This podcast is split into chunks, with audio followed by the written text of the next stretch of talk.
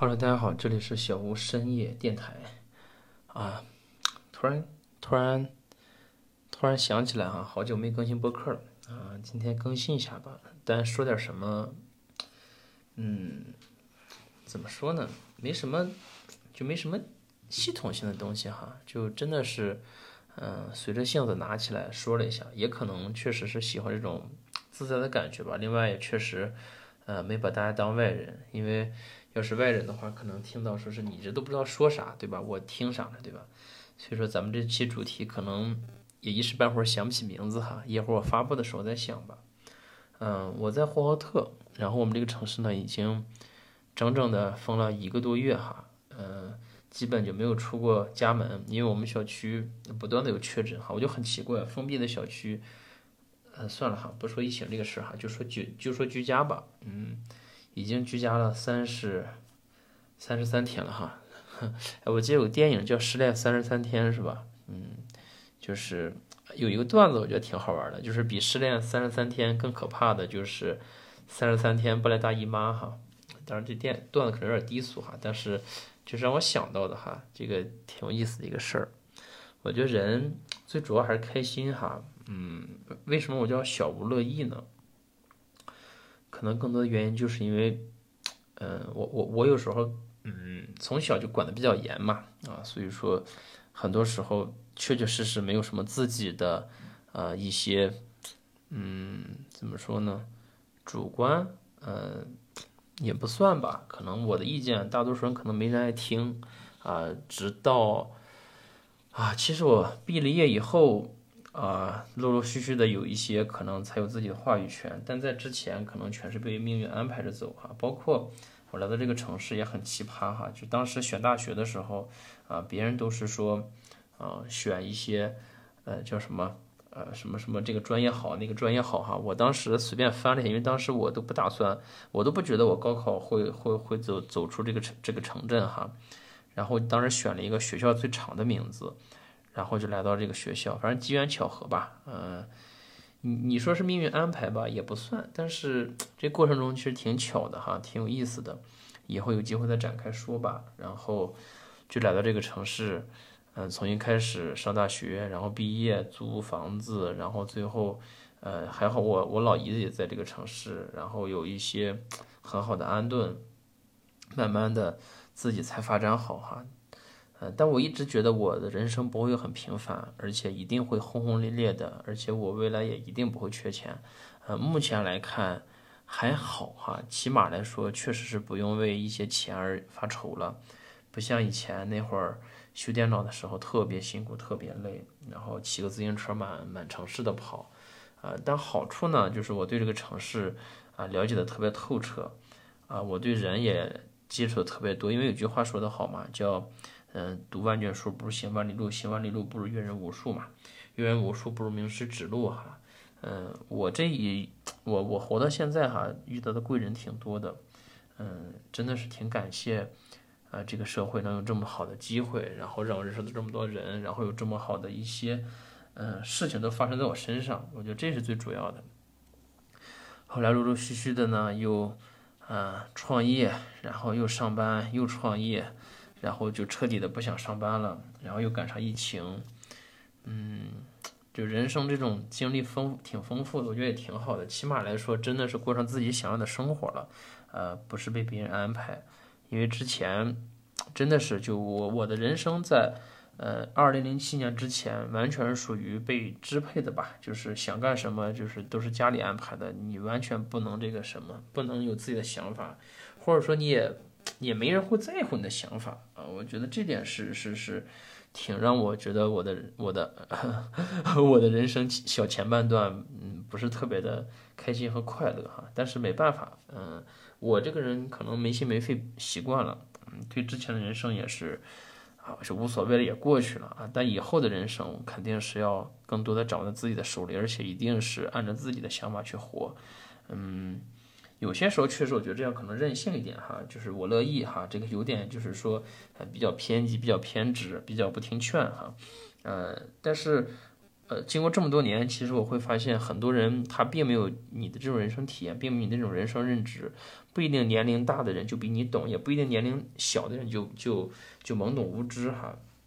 所以未来的社会一定是大家各过各的生活，呃，磕磕碰碰也挺好的，就多踩几个坑，以后就不会掉更大的坑，对吧？你一一路全是这个，呃，一路都没有坑，最后可能掉个坑就摔死了或者摔伤了哈，这个还是挺可怕的。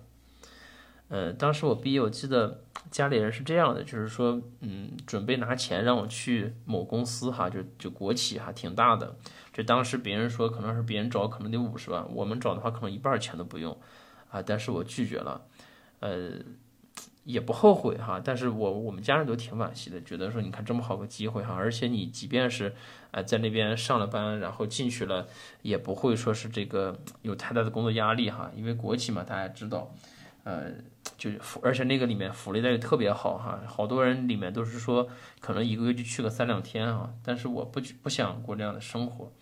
啊，当然如果那个时候说，呃，我觉得还是有一些就是说比较偏激的一些想法，就可能觉得，嗯，就是不好意思呀，或者觉得这个太托人情了，或者怎么着的哈，就有点把自己委屈了哈。但现在这会儿我我是有这个底气去说这个话的，我觉得，呃，以我现在的能力来说。嗯，不管去不去吧，啊，我都会有自己好好的一个人生，不至于说像以前呃上班那会儿哈，就就天天围着领导转哈，领导说什么就做什么啊。现在这会儿慢慢的已经开始做到了，就是我有一段时间上班，就领导说什么我是不听的哈，我就我就因为当时我去应聘的时候也挺有意思的，就我今天想到什么就说什么了哈，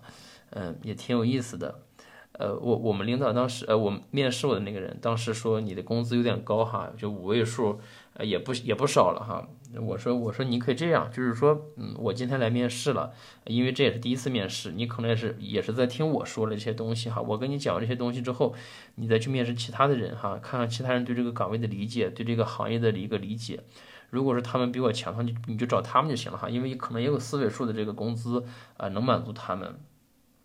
结果后来可能面试了一圈，然后最后又给我打了电话，啊，一方面可能是，嗯，一方面可能确实找不到这样的人，另一方面，我觉得是不是有一种可能，就是他们要的都比我高，然后 然后选了个最低的，但应该不会哈，因为 他招聘的时候那个那个工资写就是四位数，我去的时候我是觉得这家公司可能太官僚了，然后我就不太想去，所以说就报了个挺高的工资，比当时他给我的工资要高出大概可能。啊，小一半儿吧，啊，所以说对于这个公司来说，他应该是衡量过的。我觉得他们公司也不差钱儿哈，